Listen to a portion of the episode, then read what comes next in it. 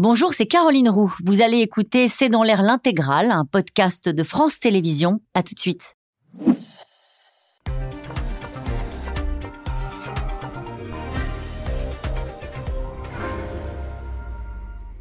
Bonsoir à toutes et à tous. En arrivant à Vilnius pour le très attendu sommet de l'OTAN, Volodymyr Zelensky était d'humeur, on va dire, ombrageuse. Il dénonce l'indécision de l'OTAN sur la future adhésion de Kiev et une faiblesse qui, je cite, encourage la terreur russe. Avant son arrivée, il faut dire, Joe Biden a lâché que l'Ukraine n'était pas prête euh, pour une entrée dans l'OTAN. Le sujet divise plus que jamais l'alliance. Au chapitre, quand même, des bonnes nouvelles pour les Ukrainiens.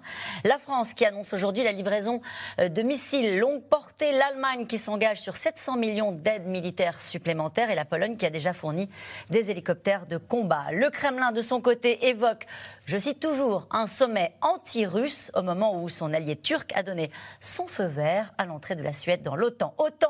Qui veut faire entrer l'Ukraine? C'est une question et c'est le titre de cette émission. Avec nous pour en parler ce soir, le général Jean-Paul Paloméros. Vous êtes ancien chef d'état-major, ancien commandant suprême de la transformation de l'OTAN. Pierre Arroche, vous êtes maître de conférence en sécurité internationale à l'université Queen Mary de Londres. Et je renvoie à votre dernier article paru dans Le Monde, une tribune dans lequel vous expliquez qu'une adhésion de l'Ukraine à l'OTAN va dans le sens de l'histoire. Vous nous direz pourquoi ce soir. Avec nous, Elsa Vidal, vous êtes rédactrice en chef de la rédaction en langue russe à RFI. Enfin, Caroline de Camaret, vous êtes rédactrice en chef Europe à France 24. Bonsoir à tous les quatre. Merci de participer à ce C'est dans l'air en direct. Je voudrais commencer cette émission avec la livraison de missiles Scalp, c'est comme ça que ça s'appelle, en hein, général, euh, par la France. Euh, c'est, je le disais, une bonne nouvelle pour les Ukrainiens. Ce sont des missiles à longue portée. C'est ça, ce sont les, les mêmes missiles, c'est des missiles jumeaux euh, des Storm Shadow que les Britanniques ont donnés il y a quelques semaines. Euh, ce sont des armements de pointe, hein. c'est des armements qui portent quelques centaines de kilomètres et qui ont une précision euh, inférieure à, 10 mètres. Mmh. Donc euh, c'est vraiment des missiles qui sont faits pour attaquer des postes de commandement, des, dépôts de munitions, des choses comme ça, extrêmement précis, forte détonation. C'est pas fait pour attaquer les troupes, ça coûte d'ailleurs trop cher et c'est pas fait pour ça. Mais euh, ça va être très utile pour les Ukrainiens pour attaquer dans la profondeur. Disons que ça va compléter le stock euh, de, Storm Shadow britannique. Et comme l'adaptation est déjà faite sur les avions ukrainiens, ben, ma foi, c'est toujours ça de gagner. D'ailleurs, je crois que les premiers scalps sont déjà arrivés, d'après ce qu'a dit le président. Mhm. Ça va très vite. On en livre combien? Il paraît qu'on en a 400 disons quelques douzaines, quelques dizaines. Je ne saurais pas vous dire. Ça, ça, peut faire une somme avec les Stamp Shadow, mhm. mais euh, c'est quand même des équipements qu'on a en nombre limité, il faut, il faut le dire. Euh, Pierre Arroche, on peut juste préciser que euh, le président l'a rappelé, ce sont des armements qui sont utilisés pour les Ukrainiens pour défendre leur territoire. Il doit sans doute y avoir un contrat de confiance entre la France et l'Ukraine sur l'utilisation de ces armes de longue portée qui pourraient permettre aux Ukrainiens de taper dans le, en profondeur, mais en Russie. Oui, mais ce qui est intéressant, c'est que ça leur permet de taper sur tout leur territoire. C'est-à-dire qu'avant, euh, ils avaient des missiles HIMARS, etc., qui permettaient de frapper dans une certaine profondeur et d'obliger les Russes parfois à reculer, euh, par exemple, leurs dépôts de munitions, leurs centres de ravitaillement, donc compliquer un peu la gestion du front pour les Russes. Eh bien là, ça veut dire que les Ukrainiens, évidemment, tout dépendra aussi du nombre, et ils devront économiser un peu ces munitions précieuses peuvent théoriquement frapper avec les Storm Shadow et les Scalp sur l'ensemble du territoire ukrainien. Et donc, compliqué, c'est un moment en plus où l'Ukraine euh, euh, essaye euh, véritablement d'affaiblir l'artillerie russe, de viser non seulement l'artillerie, mais tout son soutien logistique et de munitions. Donc, ça lui permet de faire en sorte que la Russie ait plus de mal à tenir le front. Mais politiquement, je trouve ça intéressant. On s'attendait effectivement à quelque chose de ce style parce que euh, les Français avaient déjà dit suivre de près la décision britannique au mois de mai, lorsque les mhm. Britanniques avaient envoyé leur, Storm Shadows. Mais je pense aussi que ça s'inscrit dans une évolution de la politique de la France qui se veut plus en avant dans le soutien à l'Ukraine, en particulier depuis le discours de Bratislava du, du président Macron, où il a dit on veut être plus proche des pays du flanc Est On soutient aussi l'adhésion de l'Ukraine à l'OTAN, donc il y a cette, ce volet politique. On va en parler ce soir. Et il y a un volet militaire. Et je voudrais juste aussi rajouter que c'est pas le seul. Alors c'est quand même un sujet sur lequel les Européens sont en avance sur les Américains. Ça aussi, c'est un point intéressant. C'est-à-dire que en avance. Les bah, c'est-à-dire que les Américains n'ont pas livré de, de, missiles très longue portée de ce type. Euh, et donc, ça veut dire que les Britanniques et les Français se montrent un peu leaders sur la question dans cette catégorie. Il y a d'autres catégories comme les avions où on parle de F-16, de fabrication américaine, mais ce sont des Européens typiquement les Danois, les Pays-Bas, qui se sont portés volontaires pour être les premiers à livrer ces armes. Donc on voit qu'il y a un certain leadership européen qui se... Qui, qui, qui se Vous allez jusque-là? Oui, oui, oui, qui ah, ah apparaît Au, au, moment de ce, au moment de ce sommet, en particulier pour ces deux aspects, c'est-à-dire la politique du soutien à l'Ukraine et les mmh. livraisons d'armes. C'est pas parce qu'ils euh, ne voulaient pas arriver les mains vides à Vilnius. Euh, évidemment qu'il y a un effet d'annonce à Vilnius, mais c'est quand même des décisions qui, sont, qui, ne datent pas de, de dire cinq minutes. Caroline de Camara, il, il pas, les, les Français ne sont pas les seuls à annoncer, je le disais, les Allemands ont annoncé aussi 700 millions d'aides militaires. Hein. Ce sont les deuxièmes contributeurs. Euh, voilà, d'armes supplémentaires. L'Allemagne est deuxième, effectivement, contributeur euh, euh, au monde, en fait. Si on regarde véritablement les montants d'aide, parce qu'on dit il y, a un leadership européen ou pas, il est sans cesse mis en cause par rapport aux États-Unis. véritablement, c'est ce, ce, jeu-là, cette balance-là qui est intéressante. Alors, si on regarde, les Américains en sont à 70 milliards d'aides à l'Ukraine, donc 43 milliards militaires, et les Européens sont autour de 61 millions. Ils sont plus faibles en 61 millions? Ça soit un milliard, milliard bien entendu. Et ils sont beaucoup plus faibles en ce qui concerne euh, le militaire, c'est vrai. Et, mais si on revient euh, finalement, euh, finalement au PIB par rapport au pourcentage de PIB de tous ces pays-là, les États-Unis sont seulement 12e. Il y a des, des, pays beaucoup plus généreux en matière d'armes. ce sont tous les pays finalement frontaliers de l'Ukraine, l'Estonie, les Lituaniens, etc., la Pologne. La France est 29e au classement, donc elle peut se permettre de rattraper aujourd'hui. Emmanuel Macron peut se permettre d'afficher aussi mhm. une générosité qui est euh, euh, sur euh, le plan européen finalement assez, assez faible, hein, assez faible en ce, qui, en ce qui concerne à la fois les livraisons d'armes et, la générosité plus globale. Et puis ce qu'on ne compte jamais finalement dans l'aide européenne, c'est aussi le volet aide aux réfugiés qui augmente beaucoup la facture. Et là, on est franchement mhm. devant les Américains si on compte les millions de réfugiés qui sont accueillis et chèrement sur le sol européen. Et Elsa Vidal, ça n'est pas une surprise. Il y a eu une réaction du Kremlin à l'annonce d'Emmanuel Macron qui a promis des contre-mesures. Je ne sais pas ce que ça veut dire, les contre-mesures. Euh, les contre-mesures, c'est d'abord une menace assez générale qui permet d'ajuster ensuite sa politique un peu comme on l'entend. Euh, maintenant, dans le domaine stratégique, ça veut dire que euh, les, les, Russes, typiquement, vont continuer à déplacer des armes ou annoncer déplacer des armes vers le, le Bélarus, par exemple, lorsqu'il y a à peu près deux semaines, ils ont annoncé avoir déplacé effectivement des armes tactiques sur le territoire nucléaire, nucléaire tactique sur le Bélarus. C'est très flou, mais surtout, c'est une manière euh, de cacher un fiasco. Je pense que le, la perte sèche pour la Russie face à Vilnius est quand même assez claire, c'est-à-dire que deux pays dont la Russie et l'Union soviétique avaient obtenu à grand renfort de pression politique la neutralité que sont la Suède et la Finlande vont rentrer euh, dans l'OTAN. Ce faisant, la Russie est lâchée par son allié. Et puis par ailleurs, il y a quand même la perspective du rapprochement de l'Ukraine avec l'OTAN, euh, ce qui n'avait jamais été aussi proche d'arriver que depuis le début de la guerre. Donc il y a un fiasco d'abord russe, politique. Ils appellent ça le sommet anti-russe. Hein. Absolument, ils appellent ça le, sommet anti-russe. Mais de ce point de vue-là, euh, depuis la fin 2021, on est dans une logique euh, narrative russe tout à fait cohérente. Euh, il n'y a jamais de prise de responsabilité de la violence. C'est toujours l'Occident qui est responsable.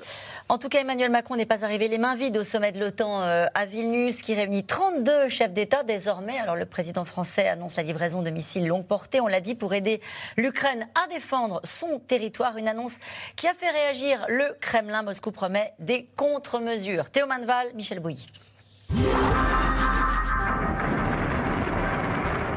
Elle provoque des explosions par dizaines, terrorise les populations civiles. Les bombes à sous-munitions feront partie du prochain stock d'armement envoyé par les États-Unis à l'armée ukrainienne. Ça a été une décision très difficile à prendre. J'ai mis longtemps à me laisser convaincre. Mais soit nous donnons maintenant aux Ukrainiens les armes pour leur permettre de stopper les Russes et de mener leur contre-offensive, soit on ne les leur donne pas.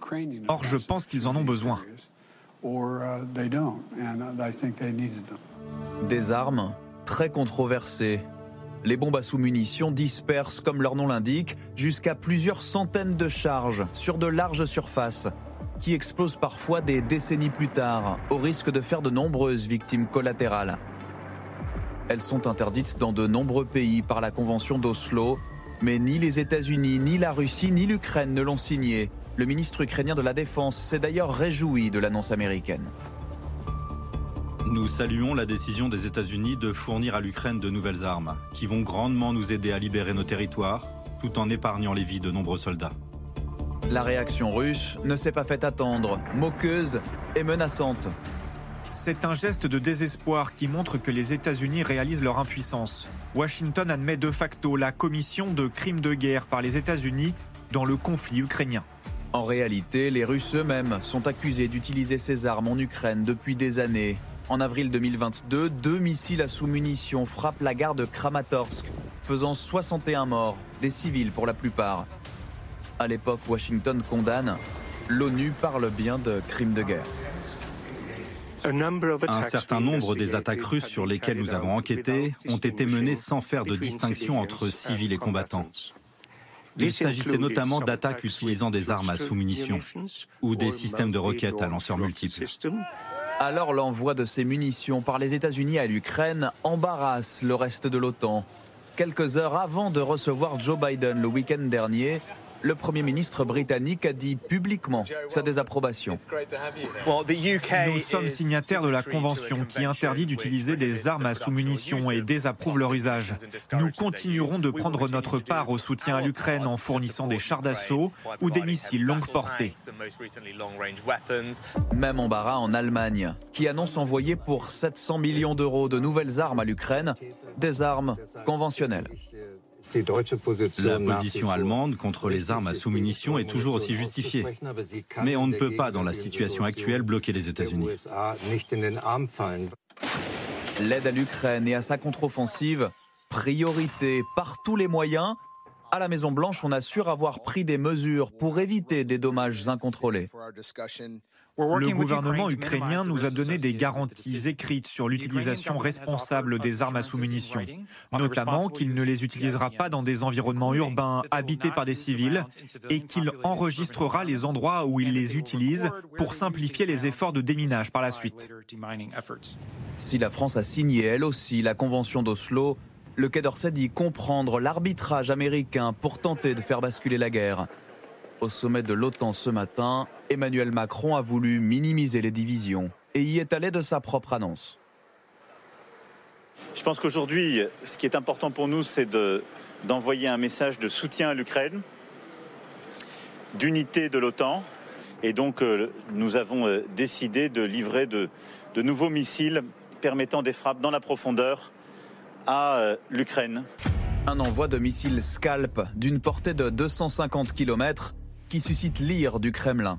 De notre point de vue, c'est une décision entachée d'erreur, lourde de conséquences pour la partie ukrainienne, car naturellement, cela va nous contraindre à prendre des contre-mesures. Les scalps, en tout cas, sont déjà en Ukraine, livrés au moment où le président parlait, assure l'armée française. Nous allons revenir quand même sur cette euh, phrase d'Emmanuel Macron qui parle de l'unité de l'OTAN, parce que sur la question ukrainienne, on va voir que c'est un peu compliqué, un peu plus compliqué que ça. Cette euh, question de Simon dans le Doubs, en matière de fourniture d'armes, on a franchi toutes les lignes rouges. Alors pourquoi ne pas y aller carrément euh, pour préserver des vies Général Jean-Paul Paloméros, quand on livre des armes à sous-munitions, est-ce qu'on y va carrément? Non, il faut considérer les, conditions d'emploi. D'abord, pourquoi euh, les États-Unis livrent des armes à sous-munitions? Bah, C'est parce qu'il y a un déficit, déjà à, prime abord, il y a un déficit de munitions aujourd'hui. Les, Ukrainiens manquent de munitions. Ils les comptent littéralement. Donc, euh, et M. Biden n'en a pas non plus dans ses stocks euh, énormément, des munitions classiques. Mm-hmm. Donc il a ce stock de munitions, d'armes à sous-munitions, qui, sont, euh, qui ont une certaine efficacité, en particulier contre des troupes dans les tranchées, des choses comme ça. C'est n'est pas inintéressant en termes militaires, si je puis dire. Donc il a le choix soit de ne rien donner ou pas grand-chose puisqu'il a plus grand-chose dans les soutes et nous non plus d'ailleurs, soit euh, donner ses armes. D'un autre côté, si elles ont employé uniquement contre des, objectifs militaires, je ne dis pas que c'est pas contre une certaine morale, mais enfin, euh, qui veut gagner la guerre euh, se donne les moyens de le faire. Oui, on, rappelle, ça a été dit dans le sujet, que la Convention d'Oslo interdit ses armes. Hein. mais cette convention n'est pas signée par les Américains, pas signée par la Russie, pas signée par l'Ukraine. L'Ukraine. Et dernier point, euh, il est clair que euh, ça permet à M. Biden de donner des armes qui ont une certaine efficacité sans aller plus loin à ce stade. Et on parlait tout mm. à l'heure des missiles à longue portée, eh bien, il ne les déstocke toujours pas. Donc on voit une réelle prudence dans l'attitude américaine qui ne veut pas dépasser un certain stade. Il ne veut pas livrer de F-16 non plus. Alors, les F-16, ça, c'est les pays européens qui doivent les livrer. Euh, il faut avouer que c'est assez compliqué. Les pilotes se font former on va un jour découvrir qu'il y a des F-16 qui volent en Ukraine, mais de toute façon, on n'a pas besoin de le savoir à ce stade. Sur l'unité de l'Ukraine, Pierre de l'OTAN par rapport euh, à la position ukrainienne, c'est-à-dire faut-il faire rentrer l'Ukraine ou pas dans l'OTAN? On a entendu le président de la République qui dit qu'il faut envoyer un message d'unité. On a vu Volodymyr Zelensky qui était euh, furax, pour ne pas dire autrement. Euh, vraiment, il était très en colère, parlant même de la faiblesse de l'OTAN, des hésitations. Qu'est-ce qui se passe? Qui est pour, qui est contre? Alors, d'une part, je voudrais rebondir sur le dernier point. Il est furax. Je pense qu'il est d'autant plus furax qu'il pense que ça peut peser. C'est-à-dire que s'il pensait que les lignes étaient figées, il ne commencerait pas à rouspéter. il met la pression. Voilà. Et je pense qu'il sait aussi que l'administration américaine est divisée, qu'un petit coup de pression mm. peut aussi avoir un impact. Donc ça, je pense que c'est plutôt un symptôme de ça. Ensuite, la division. Alors, grosso modo, on a d'un côté les États-Unis qui sont euh, très réticents. Euh, ils l'ont exprimé encore. Et puis, d'un autre côté, on a ceux qui sont traditionnellement très favorables à l'entrée de l'Ukraine dans l'OTAN, c'est-à-dire les pays du flanc Est, la Pologne, les pays baltes.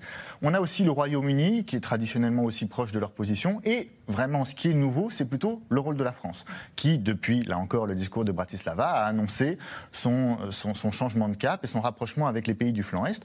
Mais je voudrais ajouter qu'il n'y a pas que la France non plus en Europe de l'Ouest. On a entendu, il n'y a pas très longtemps, le Portugal déclaré qu'il était favorable à l'entrée de l'Ukraine dans l'OTAN, et c'est pas un pays du flanc Est, hein, le, le Portugal.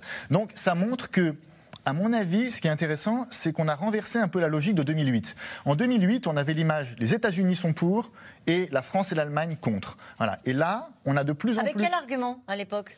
Il ne faut pas provoquer la Russie de la part de la France et de l'Allemagne. Voilà, mais aujourd'hui cet argument il est, il, est, il est périmé puisque la Russie a déclenché la guerre.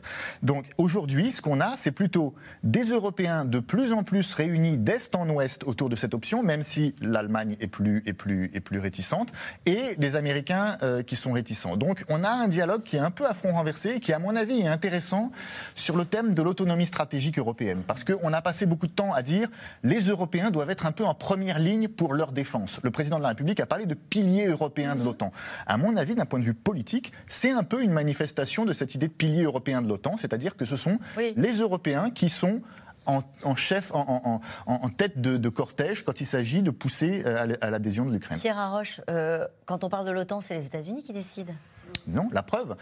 Il y a un débat. Il y a un débat, et je pense d'ailleurs que là-dessus, et regardez sur les, questions d'armement, par exemple les F-16, ce sont, alors c'est pas une décision OTAN, mais c'est une décision entre alliés. Ce sont les Européens qui ont fait pression et les États-Unis qui à la fin ont dit bon d'accord, on vous donne le faveur si vous voulez y aller.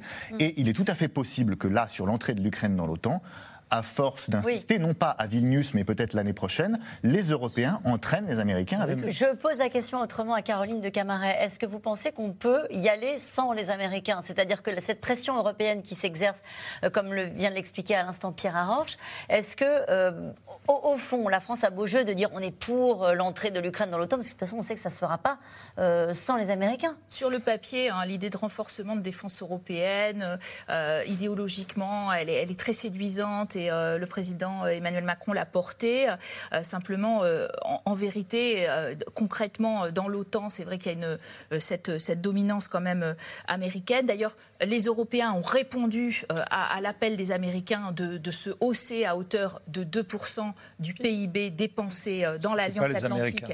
Ils sont en train, enfin c'était à une époque Donald Trump, et, et, puis et puis ensuite ils se sont, ils, de toute façon ils se sont donné la règle eux-mêmes à vrai dire. Hein. C'est une règle interne. Alors, 11 pays en 2023. Il y en aura 20 en 2024 qui atteignent cet objectif. Donc, on voit que c'est une progression très, très rapide. Moi, quand même, je souligne qu'au sein de cette alliance, il y a quand même eu un gros quoi qu'il me semble franco-allemand. Parce qu'en vérité, la France a changé de cap très nettement sur cette adhésion de l'Ukraine à l'OTAN, alors que eh bien, Olaf Scholz restait très en retrait, d'ailleurs avec une, coalition qui euh, un peu a eu et a dia sur ce, sur ce thème, et disait euh, il ne faut pas euh, trop forcer, trop aller en, direction de, d'une escalade possible, d'une possible utilisation de l'article 5, de, il ne faut pas... d'ailleurs, Stoltenberg a dit que l'Ukraine ne recevra pas d'invitation à Vilnius, première étape de ce processus d'adhésion. donc, en, en, vérité, il y a eu un peu un, un coup de Trafalgar entre la France et l'Allemagne sur ce sujet de l'adhésion de l'OTAN pour que l'Allemagne paraisse désormais à la traîne. Mmh. Sur le franco-allemand, c'est peut-être intéressant de s'arrêter un instant. C'est vrai qu'autant ils étaient alignés, comme vous l'avez dit, en 2008, cette fois-ci, la stratégie est un brin divergente. Oui, il y a eu vraiment une très claire euh, évolution de la position française depuis Bratislava. Euh, ça, c'est évident. Mais moi, ce qui me si, on dézoome un peu et qu'on reparle des attentes de l'Ukraine vis-à-vis de ce sommet et de euh, la position euh, alors que le, sommet commence, et je pense qu'il va y avoir un gros effort de, diplomatie, on est quand même au risque de se voir, euh, si on n'est pas à la hauteur des attentes ukrainiennes, face à des pays limitrophes justement qu'on citait, qui vont décider en bilatéral d'aller plus loin dans le soutien militaire hors cadre de l'OTAN.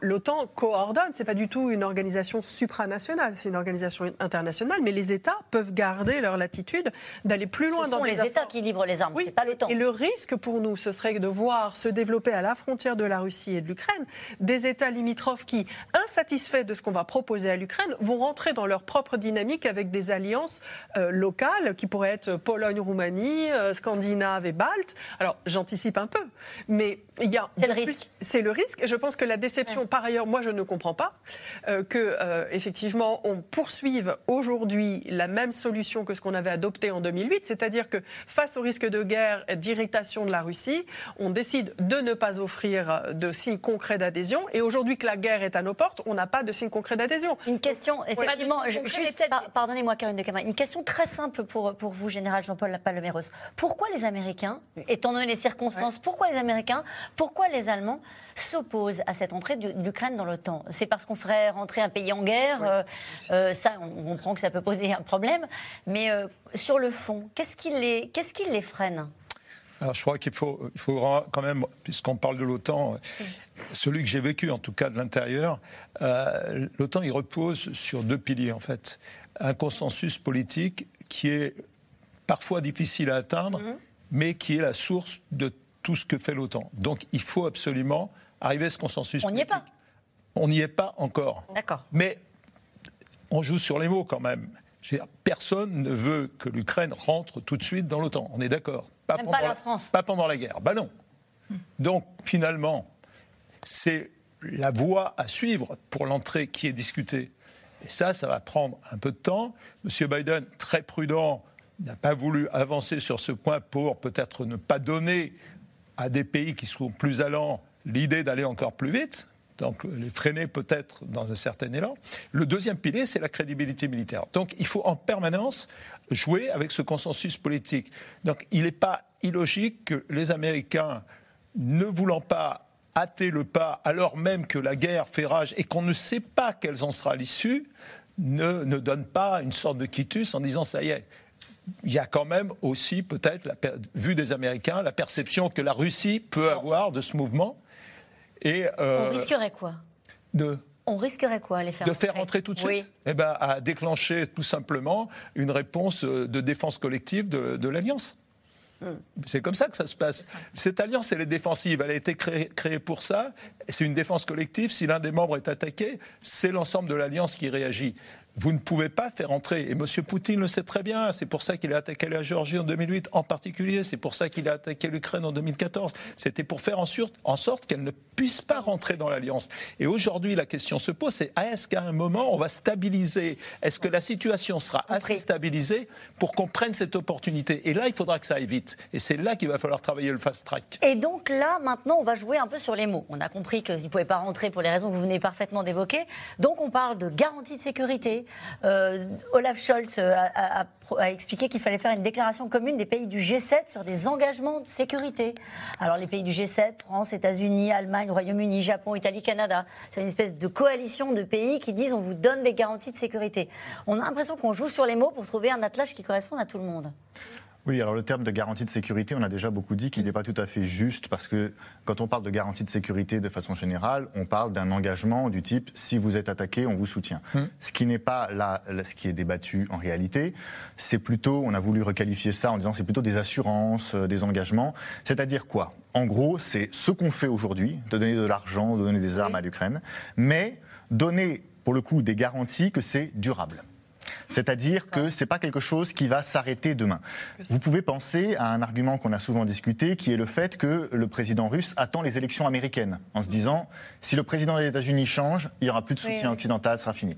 C'est aussi la raison pour laquelle l'Allemagne a mis en place un budget qui est pluriannuel. Ça aussi, c'est intéressant, plus que le montant qui est mis sur la table aujourd'hui, c'est qu'ils veulent donner des, des preuves du fait que et leur engagement, c'est pas quelque chose qui va s'arrêter la semaine prochaine. Ils disent voilà, pour cette année, on donne ça. En 2024, on donnera encore ça. Donc, ça veut dire qu'on a un programme pluriannuel et que notre soutien à l'Ukraine, il est là pour durer. Et c'est un peu la logique de ces, de ces engagements de sécurité que, que vont donner des, des, des, pays, les principaux membres de l'Alliance.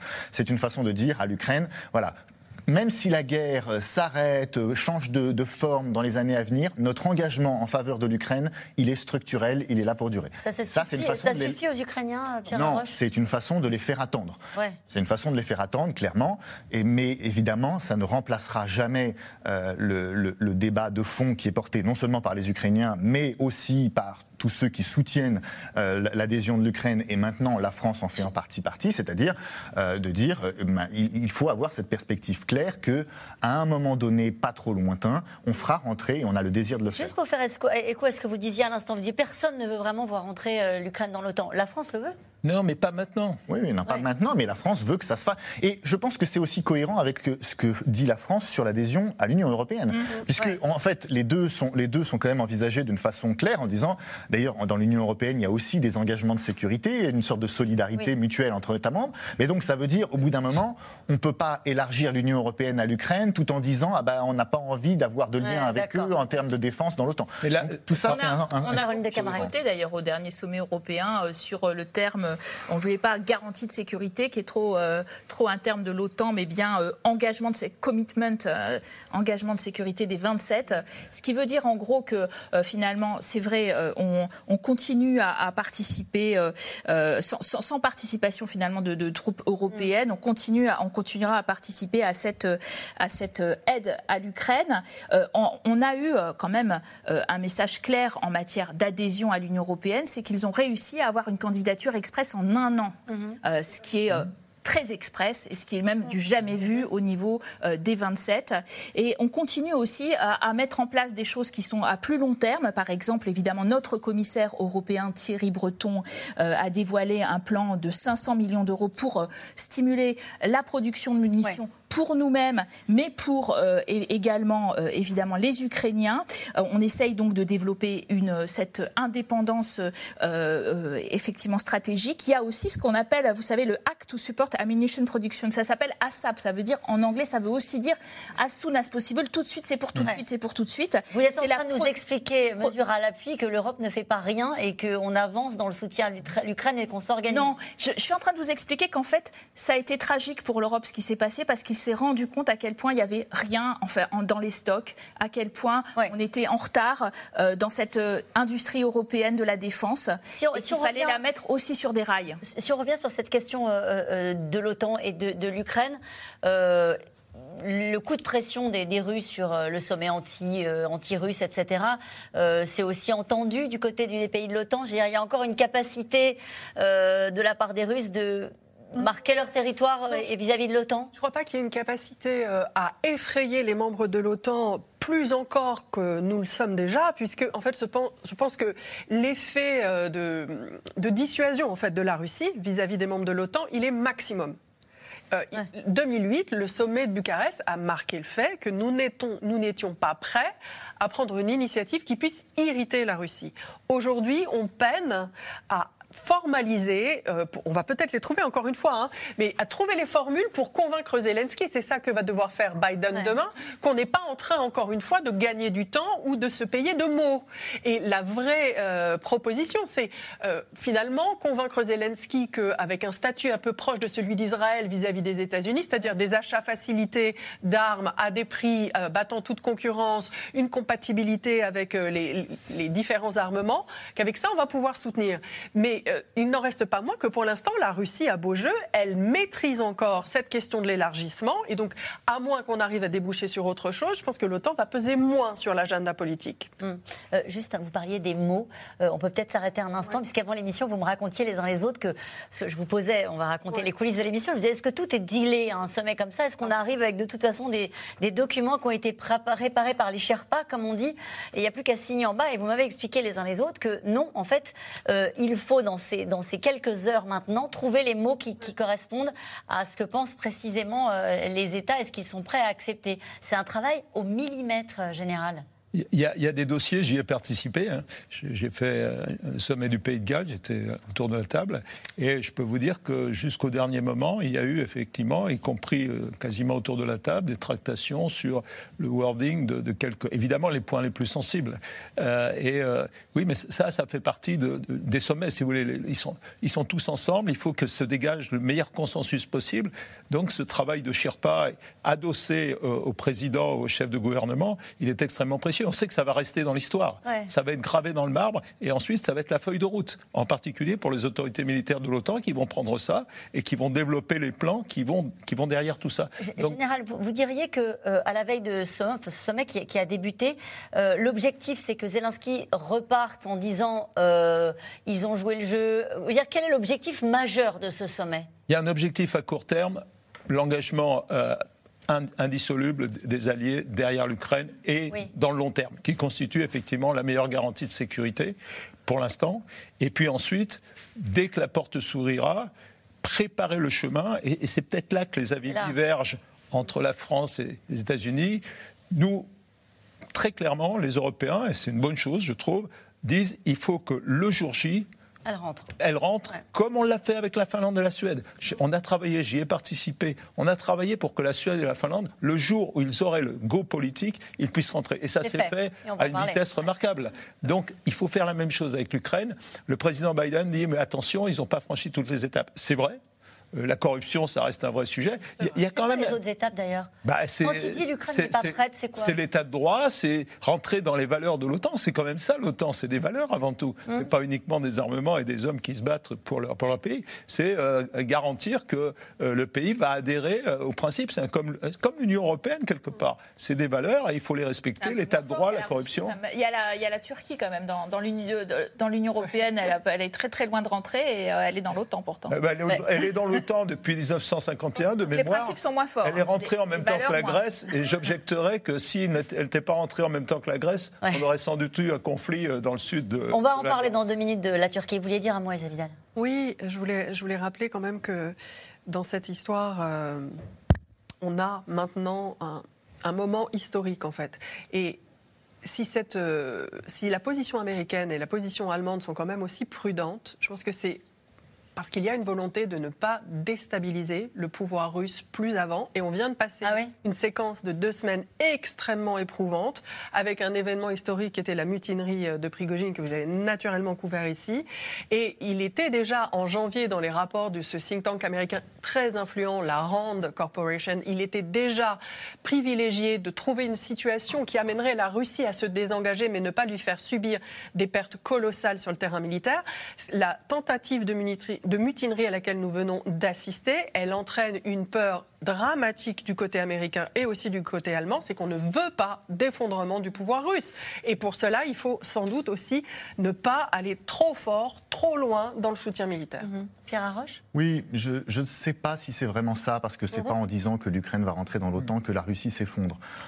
Je, pense qu'il y a deux choses, euh, des motivations derrière ces deux États qui sont intéressantes parce qu'elles peuvent bouger. Je pense que du point de vue de l'Allemagne, c'est un pays qui de toute façon n'a jamais voulu être leader dans ces affaires. On peut penser à l'affaire des chars, où il disait d'accord, on va donner des chars, mais si tout le monde en donne en même temps que nous et si les Américains, le font. en premier. Voilà, les Américains en premier. Donc, ils peuvent suivre s'ils ont l'impression que tout le monde avance. Et les Américains, je pense qu'il y a aussi un enjeu de rapport avec l'Europe. C'est que les Américains, une des choses qui les intéresse, c'est de pouvoir à un moment mmh. se dégager relativement de leur effort européen, de pas trop mettre tout le paquet militaire sur l'Europe et d'être capable d'être agile aussi en Asie, à Taïwan, vis-à-vis de la Chine. Et donc, il y a aussi un argument un peu implicite qui est le jour où les Européens sont capables de mieux se défendre, alors peut-être que ça peut devenir envisageable, mais là, si c'est aux Américains de tout faire pour l'Europe aujourd'hui et en plus pour l'Ukraine et de, et, de, patrouiller le long de la frontière ukrainienne, alors c'est trop pour nous. Donc c'est aussi. Il va pas être facile à sortir ce communiqué, hein Non. Mais ça, c'est pas en vous écoutant là. Immédiatement aujourd'hui. Non, mais après tout ce que vous venez de nous expliquer, on se dit qu'il n'est pas facile à sortir celui-là. Si? Les diplomates sont très forts. Bon, très bien. Euh, juste un mot avec vous sur la sécurisation des frontières orientales. Ça fait partie des sujets qui vont être discutés là Ah oui, très, très concrètement. Euh, L'OTAN va agréer des plans. Euh, ce qui ne s'est pas fait depuis la fin de la guerre froide. Et des plans qui concernent la partie nord-est, nord-est, euh, l'Est et le, Sud-Est, je dirais, et le Sud. Donc ça veut dire l'OTAN 360 euh, degrés en quelque sorte. Et c'est des plans qui engagent euh, des actions à la fois de positionnement de troupes, mais aussi de montée en puissance de forces de réactivité. On parle de 300 000 hommes. 300 000 hommes prêts à être projetés en moins de 30 jours. Ça commence à causer, si je puis m'exprimer ainsi. non, mais alors, il faut les trouver, c'est pas aussi simple que ça, mais c'est un engagement fort de la, euh, pour montrer euh, la crédibilité et la réactivité de l'Alliance. Et qui est très attendu à l'Est de l'Europe, pour le coup.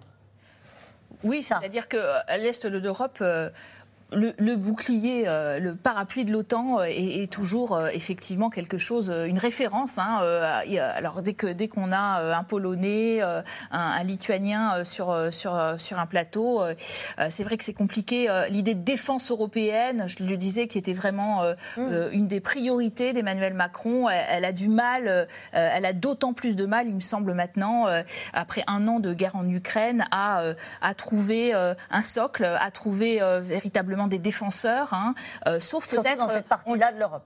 dans cette partie-là de l'Europe. Maintenant, c'est vrai que euh, quand on a vu euh, une, initiative alors allemande qui est, qui est intéressante, l'initiative donc European Shield, hein, donc initiative pour pour une défense antimissile, un bouclier antimissile. on a vu que là, ben, la France était était dans sa posture. Nous voulons une défense européenne, baille européenne, avec des armes européennes et il faut, il faut réfléchir à ne pas acheter que de l'américain, de, l'israélien.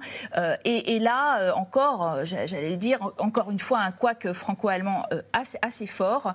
L'Allemagne qui, se retrouve, l'Allemagne qui se retrouve entourée de 18 pays et la France isolée avec l'Italie et la Pologne en train de dire il faut quand même qu'on pense à produire nous-mêmes, nous-mêmes, nous-mêmes.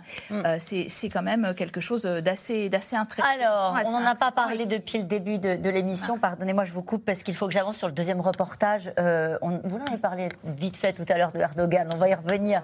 Euh, parce que lui, il a fait monter les enchères hein, jusqu'au bout. Et puis, il a fait volte-face et a donné euh, son feu vert à l'entrée de la Suède dans l'OTAN.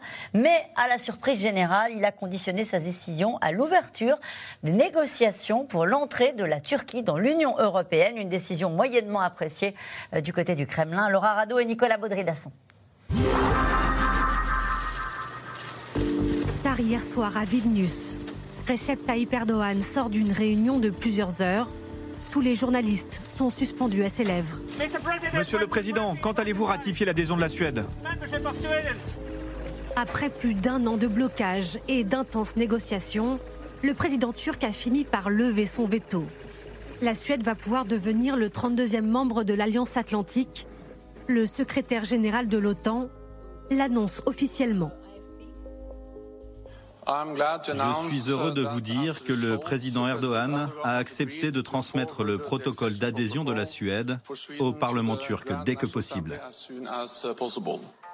Quand Erdogan impose son tempo, jusque-là très critique envers la Suède, qu'il accuse d'abriter sur son sol des militants kurdes, le chef de l'État turc a surpris tout le monde quelques heures plus tôt en posant ses conditions. Ouvrez d'abord la voie à l'adhésion de la Turquie à l'Union européenne et ensuite nous ouvrirons la voie à la Suède, tout comme nous avons ouvert la voie à la Finlande. Double victoire pour Erdogan, à qui l'Union européenne promet donc de relancer leur coopération et qui se place ainsi au centre du jeu du sommet de l'OTAN aujourd'hui. Après l'adhésion de la Finlande en avril, celle de la Suède représente une nouvelle contrariété pour le Kremlin, qui voit l'Alliance atlantique se renforcer à ses portes. Réaction dès ce matin du chef de la diplomatie russe. Helsinki et Stockholm sont déjà en discussion avec les États-Unis pour déployer des infrastructures de l'Alliance juste à côté de la frontière avec la Russie. Vous pouvez être sûr que la Russie protégera ses intérêts en matière de sécurité. Et nous savons déjà quelles mesures nous allons prendre. Le président turc, qui décidément joue avec les nerfs de Vladimir Poutine.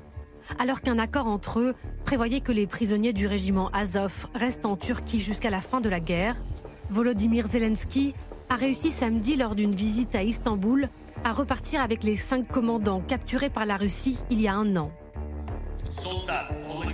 Ils sont désormais de retour sur le sol ukrainien. Au 500e jour de la guerre, nous ramenons à la maison cinq de nos héros, des héros de l'Ukraine. Ils se sont battus pour l'Ukraine. Ils ont survécu au geôle russe. Ils ont passé 300 jours en Turquie. Il est temps pour eux à présent de rentrer chez eux. Un retour en fanfare qui n'a pas du tout été du goût du Kremlin, visiblement fâché par ce qu'il considère comme une trahison. En ce qui concerne le retour des commandants d'Azov, oui, c'est une violation des accords que nous avions conclus. Nous reparlerons de cet incident avec la Turquie, comme nous avons déjà commencé à le faire. C'est important que, contrairement aux pays qu'on appelle le bloc de l'Ouest, la Turquie maintienne le dialogue avec nous et le défende comme il se doit. Y aurait-il de la friture sur la ligne entre Ankara et Moscou? La visite de Vladimir Poutine prévue le mois prochain n'a toujours pas été confirmée par le Kremlin. L'accord sur les exportations de céréales ukrainiennes pourrait quant à lui ne pas être renouvelé par la Russie. Un dossier, là encore, parrainé par Erdogan. Euh, Elsa Vidal, ça vous a surpris ce retournement? Euh, de la part de Recep Tayyip Erdogan Non, parce que euh, Erdogan est connu pour être un négociateur hors pair qui a vraiment euh, des intérêts, les intérêts de la Turquie chevillés au corps parce qu'il leur doit sa survie politique, tout simplement. Hein. Et donc, on a souvent dit qu'ils étaient les deux régimes illibéraux, la Russie, la Turquie, promeuvaient un agenda contre les démocraties. C'est vrai, quand ils sont dans des arènes globales contre nous. Mais au niveau local et régional, ils sont concurrents. Et depuis à peu près trois ans, euh, la Turquie ne cesse d'enfoncer des coins dans l'influence russe dans le Caucase, notamment au Karabakh. La Russie, la Russie a été délogée de sa zone d'influence. Et ils s'entendent très bien. Ils ont une complémentarité économique qui leur permet de traverser des difficultés. Euh, la Turquie achète de l'énergie à des prix corrects. Il y a beaucoup de touristes russes qui viennent. Elle, permet, elle est cette plateforme. Elle n'a pas appliqué les sanctions. Mais ils sont ultra concurrents. Et à moyen terme, ce serait vraiment pas surprenant de voir même des conflits naître en Asie centrale, mm. puisque la, la, Turquie est de nouveau intéressée par sa zone d'influence en Asie centrale. Et Elsa Vidal, est-ce qu'il l'a lâché parce qu'il est affaibli? Est-ce que Erdogan a lâché Poutine parce qu'il est affaibli? Absolument. Poutine n'a jamais était aussi faible. Et Erdogan l'a vu immédiatement. Il est en capacité, en arrivant à Vilnius, de montrer aux Européens et aux Occidentaux qu'il leur fait un gros cadeau. Il se détache de Vladimir Poutine et de la Russie. Il, euh, fait absolument euh, craquer, brûler euh, cet accord qu'on n'a jamais vu écrit concernant Azov. Et il délivre à l'Ukraine et aux Occidentaux le soutien attendu pour faire avancer ses propres négociations, parce qu'il attend beaucoup de choses de nous. Mais je, je pense qu'effectivement, c'est un opportuniste, mais ce qui est intéressant avec les opportunistes, c'est qu'ils montrent un peu le sens du vent. Euh, et on avait dit au moment de l'affaire de Prigogine, euh, ça va changer les calculs de tout le monde, à l'intérieur comme à l'extérieur. Et je pense que c'est ça une première illustration. C'est-à-dire que... Euh, on a moins peur de la réaction de Vladimir Poutine. On se dit, bah, face à une épreuve de force où il n'a pas les cartes en main, on peut lui imposer sa loi. Et je pense que c'est un peu ce qui se passe. On parle d'humiliation de Vladimir Poutine, c'est exactement dans la continuation de ce qui s'est passé avec Prigogine. Après, ça ne veut pas dire, je ne pense pas qu'il faille y voir un réalignement. Ah de toute façon, c'est de l'opportunisme. et exactement avec, comme l'affaire euh, comme l'affaire avec la Suède, ils sont capables d'extorquer le maximum de façon tout à fait opportuniste, y compris aux Occidentaux. Mm. Mais voilà, ils profitent de la situation. Il veut vraiment rentrer dans l'Europe, Erdogan? Oui, non, ça c'est une vaste blague. Ah bon? En vrai, euh, c'est d'ailleurs pour ça que c'est un maître de, du bluff, parce que euh, en vérité, Erdogan, il n'a pas cessé, et son dernier mandat va pas euh, va pas aller dans, le sens inverse, n'a pas cessé de s'éloigner justement de l'Union européenne autant qu'il a pu. Alors à partir de 99, on a eu candidature effective. Moi, je l'avais rencontré quand il était encore dans un train où on pouvait espérer qu'il ne lâchait pas la main de l'Union européenne vers 2010. Euh, C'était le sultan Erdogan qui a accepté de recevoir d'ailleurs des journalistes occidentaux, y compris des femmes, etc. Parce que la condition de la femme n'a pas vraiment évolué dans le bon sens non, plus euh, euh, dans la Turquie d'aujourd'hui. Et, et, en fait, en, fait, c'est au point mort, bloqué par la France et l'Allemagne depuis 2007, encore plus, encore plus complètement, complètement gelé. Donc il bluffe. En 2019, personne ne veut, ni lui, il ne le souhaite, mais par contre, il veut peut-être la libéralisation des visas. Ça, ça l'intéresse beaucoup les visas Schengen pour son peuple. Euh, il veut euh, une révision de l'accord euh, du Lyon douanière avec l'Union européenne. Il veut un certain nombre de choses et l'Union européenne ne veut pas de lui dans le club non plus. Hein. Il, il, a un pays qui est beaucoup beaucoup trop peuplé, plus peuplé que l'Allemagne et qui changerait toute la donne au niveau européen. Il a un pays qui a une dérive autocratique, un pays qui est de moins en moins laïque. autant de choses qui ne plaît pas plus que ça aux Européens coup de bluff et retour euh, d'Erdogan dans le giron de l'OTAN. Bon, il n'était pas sorti, hein. Bah, il a fait quelques infidélités. Il, va sortir euh, renforcé finalement de, cette phase-là. Il est le premier à, tenir tête quelque part à Poutine aussi euh, visiblement. Il arrive à négocier malgré tout, à se situer en négociateur. Et puis là, il vient de lâcher euh, du lest, euh, même si ça a été négocié, sur l'intégration de la Suède, qui était quand même le très gros coup de ce sommet, hormis l'affaire ukrainienne. Mais c'était vraiment l'adhésion de la Finlande puis de la Suède. C'est ce qu'on attendait, c'est ce que l'OTAN attendait depuis. Ça, ça, crée une dimension. C'est pas rien, hein, stratégiquement, mais non, ça, crée une unité géostratégique dans le nord de l'OTAN, alors qu'il y avait un, trou. Là. Il y avait la, Suède et la Finlande. C'était deux pays qui étaient prêts à se défendre, mais qui étaient seuls. Mm. Ils appartenaient à l'Union européenne quand même. J'ajoute juste que dans le même temps, ils soutient aussi l'adhésion de l'Ukraine. Oui. Hein oui, il a soutenu l'adhésion de l'Ukraine. Ah oui, ah il y a la double, double insulte à Vladimir Poutine, puisque dans le débat. Il a changé là-dessus sur l'entrée de l'Ukraine dans l'OTAN, ou est-ce qu'il ne s'était pas, exprimé Il ne s'était pas prononcé. Il ne s'était pas prononcé, mais là, il a dit que l'Ukraine méritait d'entrer ah dans l'OTAN. Il est plus allant que les ah Américains et que les Allemands. Absolument. il, vient de faire, il, a, il a pris la corde, il vient de rattraper le peloton de tête et il est arrivé à Vilnius en étant le plus euh, libéral vis-à-vis de cette question. Ce n'est pas un allié encombrant pour l'OTAN. Euh, Erdogan ah, Il est encombrant depuis, depuis bien longtemps. la Turquie a toujours, a toujours été un allié très exigeant et tous ceux qui participent aux réunions de l'OTAN euh, très longues et très difficiles le savent. Euh, on a passé quelques heures sur quelques détails. Mais ça reste un allié qui tient absolument à cette place et M. Erdogan est en train de le montrer. Il ne voudrait pas lâcher ça pour tout l'or du monde, si je puis dire. J'ai une question à vous poser euh, concernant une déclaration du porte-parole du département d'État. Hier, il a fait une conférence de presse, s'appelle Matthew Miller, et il a dit Les États-Unis soutiennent depuis de nombreuses années les aspirations européennes de la Turquie. Roche, pourquoi il dit ça? Oui, alors ça, effectivement, c'est une, vieille position américaine, mais ça fait partie probablement aussi de, de, l'atmosphère euh, facilitée vis-à-vis d'Erdogan, où on essaye de le flatter à un moment, au moment où il parle de ça. C'est-à-dire, bon ben voilà, s'il faut parler de ça, si c'est le dernier, le dernier, euh, le dernier enrobage qu'il faut mettre pour que le deal ait lieu à temps au sommet de Vilnius, on est prêt à le dire. La Suède a dit maintenant qu'elle soutient euh, l'adhésion de, de l'Ukraine, de la, de la, de la Turquie à l'Union européenne aussi pour faire bonne mesure. Donc voilà, c'est le c'est le dernier élément qu'on lui présente. Est-ce que la Turquie livre des armes à l'Ukraine? Oui. Bah oui. oui. elle livre notamment des drones. Ah et des armes à sous-munitions. Ça a été aussi. et des armes ça a été présenté comme le premier pays avant les États-Unis. Il, y a des chansons sur les drones turcs qui ont fait. C'est eux dont on a parlé dans l'actualité tout de suite au début de la guerre en Ukraine, Barektar. Et ils, sont, ils commencent à être produits sur place. Maintenant, il y a des usines. De la même manière qu'il y a des usines iraniennes en Russie, il y a des usines. Et eh ben justement, justement, parce qu'en attendant d'éventuelles garanties de sécurité, alors je ne sais pas quel mot sera, euh, quelle expression sera retenue dans le communiqué final du sommet de Vilnius, mais en attendant, en tout cas, euh, l'Ukraine est déjà passée à une économie de guerre. Des artisans aux grands groupes industriels locaux, l'activité a été réorientée pour produire des équipements militaires. Reportage sur place, euh, Alain Pirot, Pierre Dehorne avec Mathieu Lignot.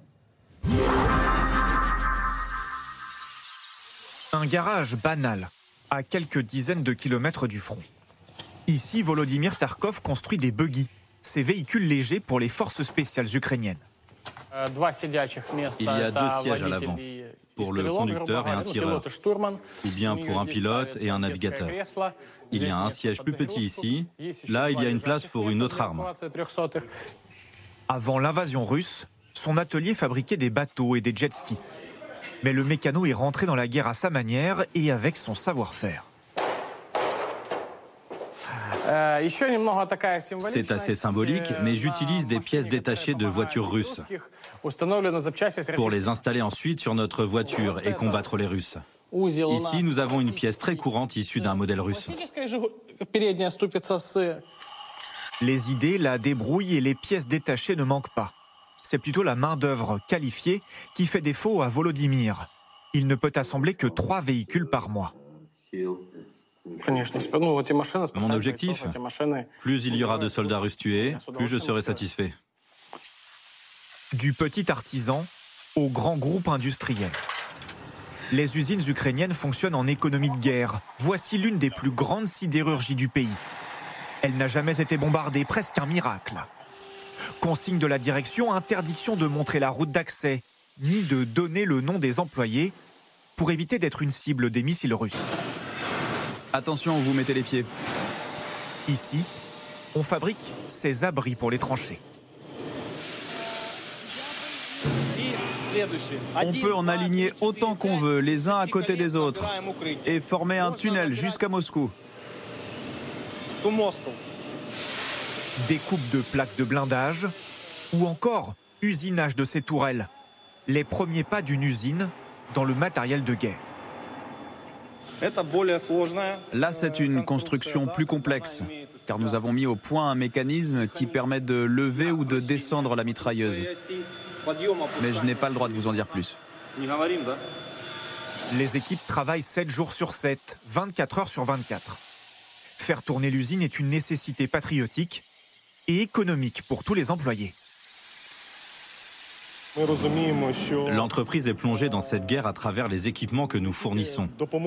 Mais il est aussi nécessaire de garder une production stable, de continuer à exploiter nos cinq hauts fourneaux, afin que l'on tourne au maximum pour que les ouvriers continuent de toucher des salaires, que nous continuions à payer des impôts à l'État pour financer encore l'effort de guerre. L'entreprise a même donné 125 millions d'euros aux forces armées ukrainiennes. En plus des usines, des milliers de bénévoles participent à la production de matériel militaire. Bonjour. 200 filets de camouflage sont fabriqués ici chaque mois. Nous levons des fonds avec des financements participatifs. L'argent vient des Ukrainiens ou de pays étrangers.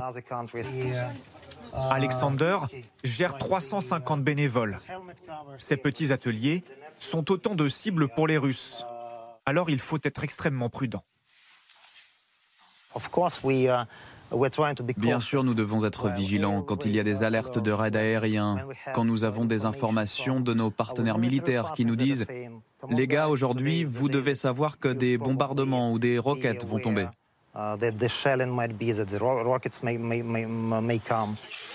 Mais cette responsabilité est une fierté. Alexander était directeur financier d'une grande entreprise avant la guerre. J'ai changé radicalement de vie. Je suis à la tête d'une organisation de bénévoles. Je fais partie de la défense territoriale, d'une école de pilotes de drones. Bref, je suis dans la résistance ukrainienne. Une résistance civile et industrielle indispensable aux dizaines de milliers de soldats ukrainiens déployés sur le front. Général Jean-Paul Paloméros, votre réaction à ce reportage? Ils sont déjà passés en économie de guerre. Oui, c'est étonnant et c'est très vivifiant de, voir euh, cette deuxième ligne là, parce que c'est les combattants de la deuxième ligne. Euh, cet effort, on se souvient de la deuxième guerre mondiale, les femmes qui travaillaient dans les usines, et, euh, là on retrouve cet élan qui est sous la pression hein, quand même des, Russes. Alors il est d'autant plus indispensable qu'il y a beaucoup de matériel évidemment qui est cassé, et ça c'est la guerre, et qui peut être réparé. Donc il faut acquérir cette expertise. Et puis, alors, euh, plus grave, il y a du matériel qui arrive, et ça on le sait maintenant, qui n'est pas en état. C'est-à-dire qu'il y a des États qui livrent du matériel usagé, voire qui était prévu d'être mis au rebut. Et, euh, et les Ukrainiens sont obligés soit de le faire eux-mêmes, soit de payer pour les, pour les mettre en état. Il faut le savoir, ça. Donc, c'est beau, les chiffres, euh, effectivement, tant le léopard, je, cite le léopard, tous les équipements. Les les scalps, je pense qu'ils marcheront. Ah mais, euh, non, mais c'est plus compliqué, effectivement. Euh, et, de voir que les Ukrainiens, avec cette inventivité, ce savoir-faire, ils l'avaient avant la guerre. Hein, Bien sûr. Ils avaient une en tout cas, ils ont adapté une partie de leur industrie. L'industrie n'est pas morte. Ça, c'est la bonne nouvelle. Et ils auront l'aide d'industrie allemande. Alors, c'est une information que vous donnez aujourd'hui, Général. Oui, euh, le, président de, de Rheinmetall, qui, qui construit d'ailleurs les, les, les, léopards, a prévu, euh, je ne sais pas dans quel délai, de, construire euh, une, usine sur le sol ukrainien, et je pense que c'est dans des délais très, très courts, mmh. de prendre ce risque, de construire une usine pour fabriquer euh, des chars, pour faire fabriquer des chars par les Ukrainiens. Je mmh. trouve que c'est courageux. Mmh. je pense que ça illustre vraiment quelque chose de fondamental, c'est que c'est une guerre de la production industrielle. C'est-à-dire, on, on, gagne, on ne gagne pas avec les armes qu'on a au début, on gagne avec les armes qu'on est capable de construire pendant la guerre. Et on a parlé beaucoup de l'OTAN, on a parlé un petit peu de ce que fait l'Union européenne, et je pense que là, ça fait un, pont très intéressant, parce que l'OTAN est une alliance militaire.